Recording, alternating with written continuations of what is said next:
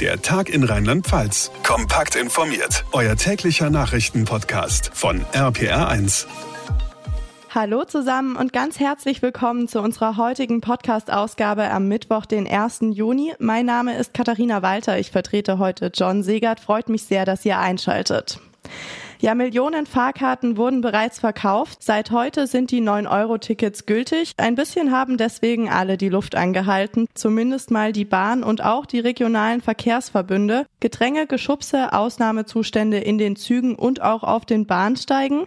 Kann zwar alles noch kommen, aber Stand heute Mittag dürfen wir für Rheinland-Pfalz sagen, es ist alles einigermaßen geschmeidig angelaufen. RPR1-Reporter Olaf Holzbach, nutzen die Leute das Ticket zum Pendeln oder fahren die alle erst am Wochenende los? Also das hört man ja öfter, dass die Ausflüge über Pfingsten zur eigentlichen Belastungsprobe werden. Aber auch die 9 Euro BerufspendlerInnen sind nicht unbedingt eine Minderheit. Ich habe das Ticket jetzt neu, genau. Zum Ausprobieren, ja. Heute das erste Mal 9 Euro Ticketfahrer, ja. Der Sprit ist so teuer und da habe ich das mal in Betracht gezogen. Ich bin hier rausgezogen, habe das von dem 9-Euro-Ticket gehört und habe gedacht, ich probiere es mal aus. Stimmen vom Bahnsteig in Wörstadt, Rheinhessen. Dass die Leute mal probieren, das war ja der Plan. Die Frage ist jetzt, bleiben sie? Zum Beispiel, wenn der Zug voll ist und sie einen später nehmen müssten. Ein Zug früher eher, also ein Zug später wäre wär schlechter, ja. Also das wäre für mich jetzt unproblematisch, was die Arbeit angeht, weil ich habe Gleitzeit. Aber für mich selbst wäre es natürlich nervig, ja. Ja, es geht mir jetzt schon ein bisschen auf die Nerven, von daher. Die Bahn kommt. Die Frage ist nur, wann sie kommt. Vielleicht sage ich auch schon nach zwei Tagen, nee, ich nehme lieber die Spritpreise in Kauf. Oder nach zwei Wochen oder nach zwei Monaten. Auch das soll das 9-Euro-Ticket zeigen. Wo sind die Schwächen im ÖPNV, die nicht nur den Fahrgästen zu schaffen machen? Ein Busfahrer heute Morgen auf die Frage, wie viel Andrang er erwartet. Ja, die jeder hat seine Laune, deswegen weniger ist besser. der Start des 9-Euro-Tickets und die Frage, ob all die neuen Bus- und BahnfahrerInnen wirklich zur Dauerkundschaft werden. Die Infos von Olaf Holzbach, dank dir. Die zweite große Frage heute, wie viel günstiger ist denn nun der Sprit? Werden die Tankstellen und Ölkonzerne die Steuersenkung, die ab heute gilt, direkt weitergeben oder macht sich da vielleicht auch im Hintergrund jemand die Taschen voll? Der ADAC hat heute Morgen eine Blitzumfrage gestartet und tatsächlich haben die meisten Tankstellen in Rheinland-Pfalz die Preise gesenkt. Aber wer und wie viel und bei welcher Sorte Sprit, das war zumindest heute Morgen noch reine Glückssache. Diese Erfahrung hat auch RPR1-Reporter Thomas Schneider gemacht. Der ist für uns an einer Tankstelle in Mainz. Thomas, es gab ja jetzt nicht die ganz langen Schlangen, die befürchtet wurden, oder? Also hier war noch nicht ganz so viel los. Schauen wir auf die Anzeigetafel. Circa 2 Euro für den Liter Diesel, ein bisschen weniger für den Liter Benzin. Das ist jetzt zwar günstiger als die letzten zwei Tage, aber auch kein wirkliches Superschnäppchen. Stimmt von der Zapfsäule. Ich glaube, irgendwie das ist ein Preis, den wir alle mitzahlen müssen. Autofahren ist sowieso ein Luxus. Aber wenn man die Preise jetzt sieht, dann ist es eigentlich schon wieder ein Witz, weil es ist genauso teuer wie davor. Also bisher merke ich noch nicht viel, aber es wäre natürlich schön, wenn es noch mehr ziehen würde. So. Also ich habe extra gewartet, weil heute musste ich eben im Auto fahren und dann habe ich gesagt, okay, heute tanke ich dann. Euphorie klingt anders. Es gibt aber auch viel Bewegung. Seit ich hier stehe, ist die Anzeigetafel schon zweimal umgesprungen und abends ist der Sprit generell billiger. Also da wird sicherlich noch ein bisschen was passieren in den nächsten Tagen und Wochen. Tag 1 des Tankrabatts Thomas Schneider war das. Vielen Dank nach Mainz.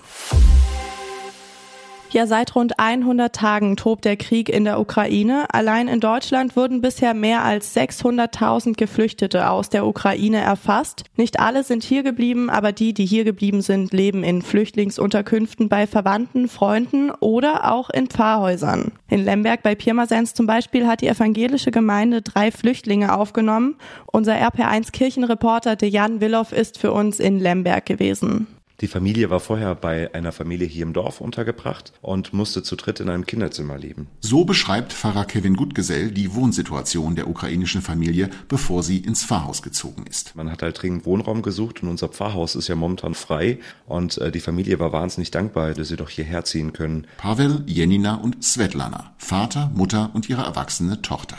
Betreut werden sie im Pfarrhaus vor allem von einem Ehepaar aus der Gemeinde und Pfarrer Gutgesell. Größte Herausforderung, niemand aus der Familie spricht Deutsch oder Englisch, niemand aus der Gemeinde Ukrainisch oder Russisch. Da hilft dann nur der Übersetzer einer bekannten Internetsuchmaschine.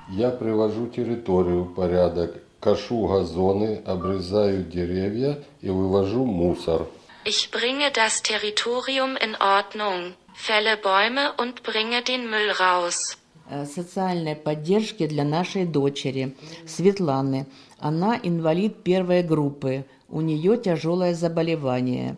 Für unsere Tochter Svetlana, eine Schwerbehinderte, wünschen wir uns Unterstützung. In Kiew wurde Svetlana vor dem Krieg ein Hirnschrittmacher eingesetzt, aber offenbar nicht so, wie sie es eigentlich bräuchte. Über kurz oder lang wird sie nicht um eine zweite OP herumkommen.